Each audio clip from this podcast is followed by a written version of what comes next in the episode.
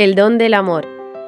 Don Juan Andrés Talens, decano de la sección española del Pontificio Instituto Teológico Juan Pablo II.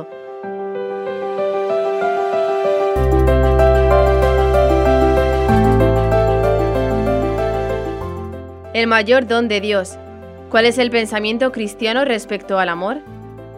Sabemos muy bien cómo la palabra amor es una palabra que siempre hace referencia a una realidad muy compleja. En realidad, digamos que hay una analogía del amor que es fundamental. Pero también hay una filosofía cristiana del amor.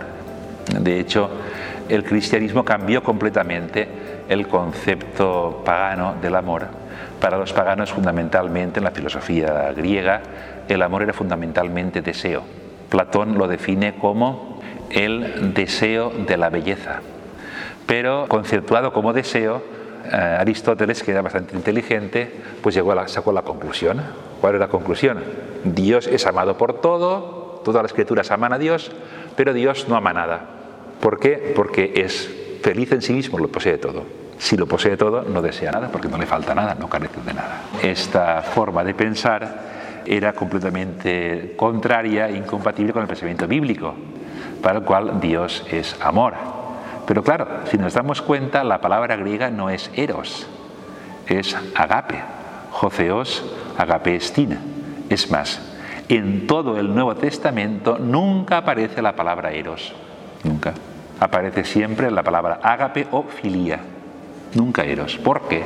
Ciertamente ya los autores bíblicos eran conscientes de que ellos pensaban el amor de forma muy diferente a como lo pensaban sus coetáneos del paganismo.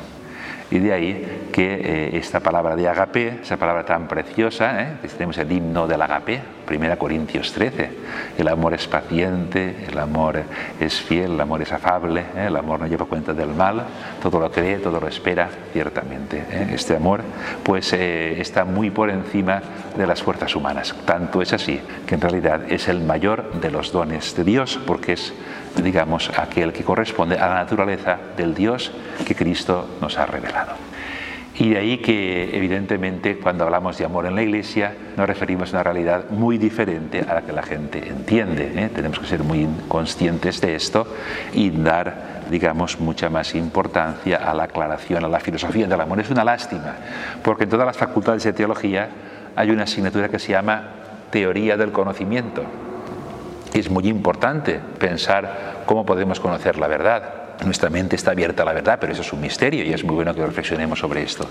Pero no hay ninguna, que yo sepa, ninguna facultad de teología que tenga una asignatura que se llame teoría del amor, cuando en realidad el cristianismo es la religión del amor y nos interesa muchísimo profundizar en lo que es el amor. No solamente nos interesa, sino que en realidad existe una filosofía cristiana del amor una filosofía que abarca lo mejor de nuestra tradición católica. Por supuesto, ya en el Antiguo y Nuevo Testamento, esa filosofía, esa teología de San Juan, ¿eh? tan impresionante, el Dios es amor. Hemos conocido el amor y hemos creído en él. En eso consiste el amor. No en que nosotros hayamos amado a Dios, sino en que Él nos amó primero. En esto consiste el amor. ¿eh? Ciertamente estamos hablando de categorías novedosas ¿eh? en la filosofía. Pero además después la gran reflexión de San Agustín, para el cual ciertamente eh, tuvo que responder a esas teorías del paganismo de que Dios no ama nada, ¿cómo es posible? Ciertamente San Agustín dice, no, es que para la filosofía griega el amor es movimiento, pero es que para nosotros no es movimiento, es principio de movimiento. Por eso dirá él, el amor es mi peso, amor meus, pondus meus. El amor es mi peso. Allí donde el amor me lleva, allí voy yo. Mira si amas las cosas celestiales, te convertirás en un hombre celestial. Mira si amas las cosas terrenas, te convertirás en un hombre terreno. Dirá, dos amores hicieron dos ciudades, la ciudad de Dios y la ciudad de los hombres. La ciudad del amor de Dios hasta el desprecio de sí ¿eh? nos lleva al cielo. La ciudad del amor de sí hasta el desprecio de Dios nos lleva al infierno realmente son dos movimientos contrapuestos. Toda la filosofía de San Agustín sobre el amor es impresionante, ¿no? Pero después llegará Santo Tomás ¿eh? y dará un paso más adelante, porque ciertamente para él el amor es sobre todo la unión afectiva. Santo Tomás piensa que hay una forma de hacerse presente Dios en el alma que es original del amor. Él reflexiona sobre aquella frase del Evangelio de San Juan, cuando dice, si alguien me ama, mi Padre le amará y vendremos a Él y haremos morada en Él. Y se pregunta Santo Tomás, ¿y cómo puede hacer Dios morada en nosotros si ya Él está presente en todas las cosas? Porque Dios está presente en todas las cosas, en el cielo, en la tierra, en todas partes. La presencia de Dios por inmensidad, ¿eh? como explica muy bien ya la teoría metafísica. Pues dice, no, hay una presencia nueva, como el amado está presente en el amante.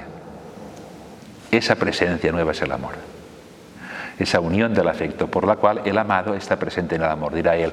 Igual que existe la unión del intelecto, igual como por el conocimiento lo conocido está en el cognoscente, de modo análogo pero mucho más rico, el amante está en el amado.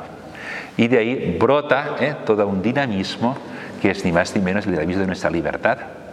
En realidad no haríamos nada si no desearíamos nada pero no desearíamos nada si algo no nos hubiera seducido. ¿Dónde está el origen del deseo sino en la seducción del amor? Sobre esto Santo Tomás reflexiona y nos da esa teoría tan hermosa que encontramos en la Suma Teológica de todo el proceso de cómo surge la libertad precisamente del encuentro del amor con el bien. Es el bien lo que da estructura a nuestra libertad porque el bien es amable. Y amando el bien y conociendo la verdad, es como los hombres realmente vivimos dignamente nuestra vocación de seres humanos.